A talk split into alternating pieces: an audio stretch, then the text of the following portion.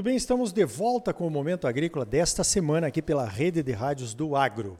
O oferecimento é da Associação dos Produtores de Sementes do Estado de Mato Grosso. A Prosmate trabalha junto com seus associados para garantir a qualidade da semente que o produtor merece. Olha só, no próximo mês de agosto, nos dias 23 e 24, lá em Londrina, no Paraná, a Embrapa Soja está promovendo a 38ª reunião de pesquisa de soja que é um evento para todas as pessoas que têm interesse em saber quais são os rumos, né, que a soja vai tomar aí no Brasil e quem sabe até no mundo, né? Para falar sobre isso, então eu convidei o pesquisador, o Dr. Fernando Henning. Doutor, como é que vai ser esse 38º encontro de pesquisa? Bom dia. Bom dia, bom dia Arioli, bom dia aos ouvintes. Obrigado pelo espaço e obrigado pelo convite. Olha, o que, que a gente pensa do, desse fórum né, que é a nossa reunião de pesquisa de soja, que é um dos principais fóruns hoje técnicos de discussão sobre desafios e aquilo que está por vir dentro da cadeia de soja e também sobre aquilo que é a realidade do nosso dia a dia, o que, que a gente vem enfrentando de dificuldade, que a pesquisa, a ciência, a, também que a indústria já tem como solução e que está aí disponível ao nosso principal cliente, que é o produtor rural, e também já antevendo problemas futuros. Né? Bom, o que, que a gente está antevendo em termos de, por exemplo, dificuldades agronômicas, mercadológicas, enfim. Então, o fórum nosso ele foi desenhado para atuar em todas essas nuances, nesses mais variados aspectos, né? E são dois dias dedicados especificamente a isso, né? E como a gente sempre fala, reunião de pesquisa é onde a gente coloca frente a frente, o nosso principal cliente, agricultor, produtor, aquele que está lá no dia a dia sendo desafiado, é, seja pelo clima, pela cultura em si, junto com colegas que podem estar tá gerando aí parcerias, projetos conjuntos e soluções para aquilo que é a dificuldade que ele vem enfrentando. Perfeito. Agora então você falou, doutor Fernando, sobre as dificuldades né, que podem estar ou estão ou podem acontecer na, na, na, produção de soja do Brasil. Quais seriam as três principais, assim, que seriam focos de pesquisa de soja nesses tempos? Joia. É, essa é uma pergunta que quem for acessar o nosso site da reunião de soja vai ver que o nosso programa é extremamente é, democrático. Então a gente tem grandes linhas de pesquisa hoje dentro da Embrapa Soja que estão contempladas, né? Que vão desde a parte de fitopatologia, passando pela parte de mercado, pela parte de manejo da cultura, que são essenciais, né?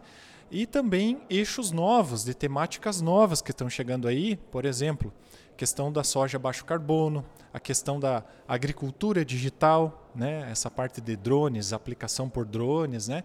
Uh, e principalmente a parte de que está se falando muito hoje na questão de bioinsumos.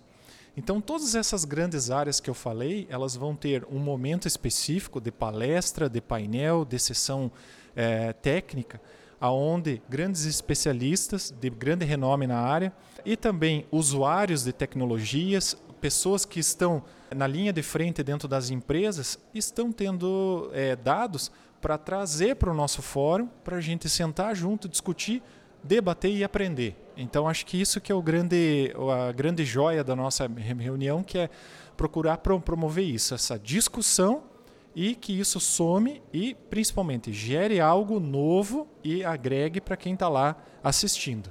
Bom, na minha opinião, alguns até não perceberam isso, mas eu vejo a soja como um vetor de sustentabilidade do agro brasileiro. Foi a soja que veio para o Centro-Oeste, né, que permitiu uma cultura economicamente viável alguns anos atrás a introdução de outras formas de produção, como a segunda safra de milho, do algodão, girassol, pulses, enfim. Temos aí os sistemas integrados de produção, que a soja também é a, a, opção maior de primeira safra. Né? Temos aí, você já falou da agricultura de baixo carbono. Que outros assuntos de sustentabilidade os participantes lá da, da 38ª reunião poderão encontrar?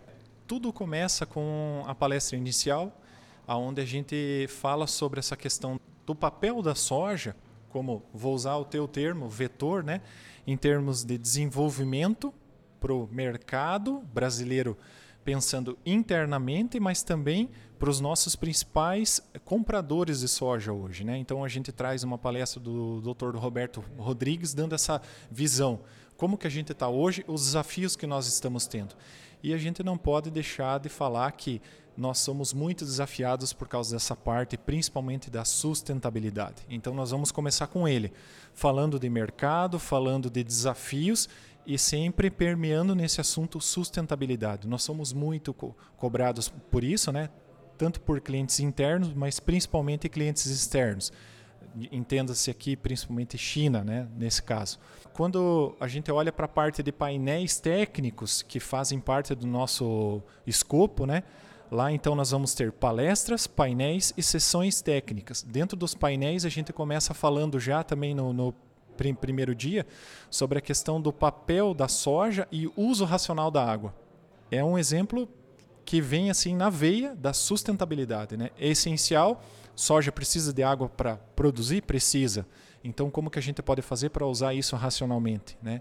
Outro grande tema que vai ser também debatido nessa, nessa linha é o futuro das cultivares de soja, trazendo os trades, as inovações biotecnológicas do melhoramento para que a gente consiga produzir mais de maneira mais assim racional pensando principalmente na questão de usos de insumos, como por exemplo inseticidas, fungicidas, como que a gente pode lidar com isso aí, ou seja, totalmente voltado a essa temática também.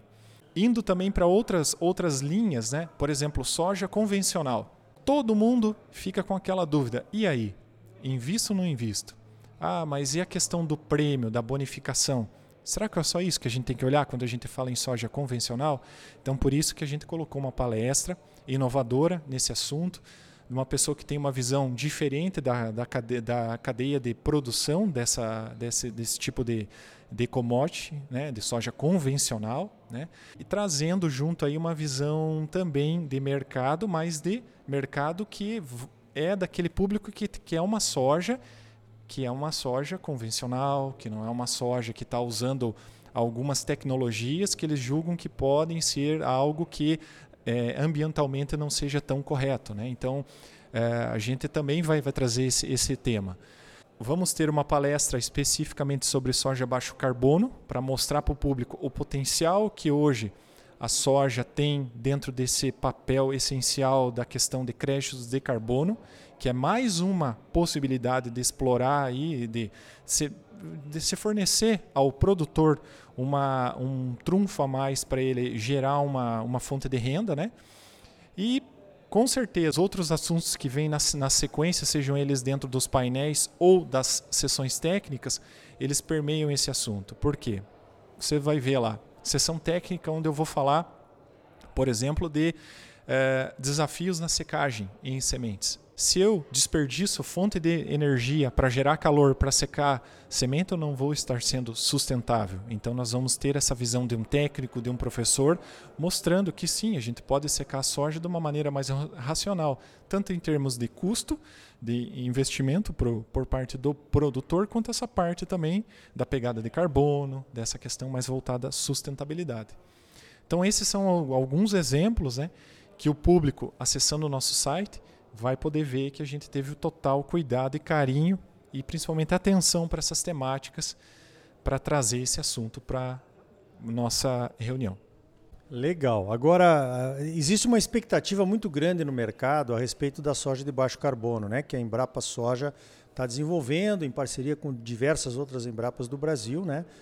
Tem que ser robusto, porque não pode ter falha nenhuma, senão o negócio é questionado e aí vira uma conversa que não nos interessa. Né? Há algumas semanas a, a, a Bayer uh, lançou um programa pró-carbono aqui no Mato Grosso, eu estive lá presente.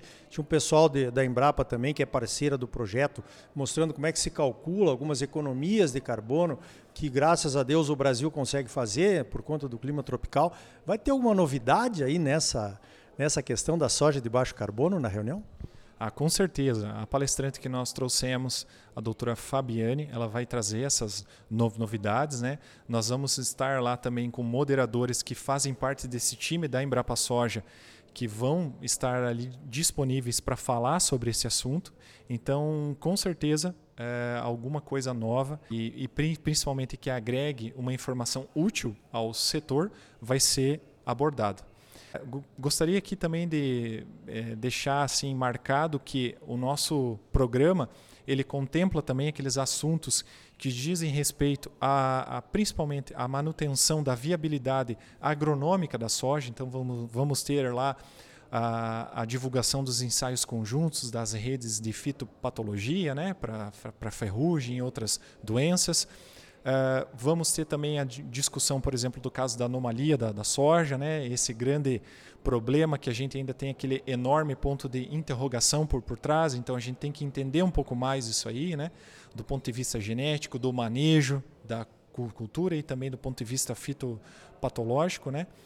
Uh, nós vamos ter aí também uma dis discussão sobre essa questão da, das novas ferramentas de melhoramento de plantas, né? que são permeiam aí dentro da eh, edição gênica, uh, dentro da parte de melhoramento genético da convencional, mas com ferramentas moleculares, tanto pelo ponto de vista da Embrapa quanto do ponto de vista de outros outros players, né, que também fomentam o mercado de cultivares. Gostaria também de reforçar aqui uh, a questão de fechamento da nossa reunião, que vai ser feito aí por um convidado especial e que tem uma missão bem robusta, que é falar sobre aquilo que foi tratado durante esses dois dias, né? a visão do que ele está tendo desse evento, do que o, o público ali, ali, teve e do que a gente está pensando aí em termos de prospecção para os próximos tempos, aí os próximos desafios da cultura que não são poucos, né? Então acho que é, é a gente termina uma reunião de maneira diferente, é, dando esse fechamento e já lançando desafios para as próximas porque a gente sabe que a soja ela é, é plantada norte a sul do nosso país, de extensões continentais, então desafio sempre vai ter e a gente precisa estar antenado. É, o doutor Fernando se referiu a mim quando disse que quem vai fazer o, a, o encerramento da reunião sou eu lá. Eu estou propondo um assunto que eu vou ter que pesquisar bastante, né, que é o estado da arte da sustentabilidade da soja no Brasil. Acho que vai ser legal. Estou pensando nos negocinhos aqui, não posso decepcionar né? ninguém, porque é um, uma reunião extremamente importante para todos, para o Brasil como o maior produtor mundial, o maior exportador, né? e a soja tem que ter um papel cada vez maior no agronegócio brasileiro. Doutor Fernando, parabéns aí pelo trabalho lá da Embrapa, obrigado pelo convite para participar lá da 38ª reunião de pesquisa da soja e obrigado pela tua participação aqui no Momento Agrícola. Eu que agradeço, agradeço a você por esse espaço. Deixo aqui o meu convite né, a todos que estão nos ouvindo.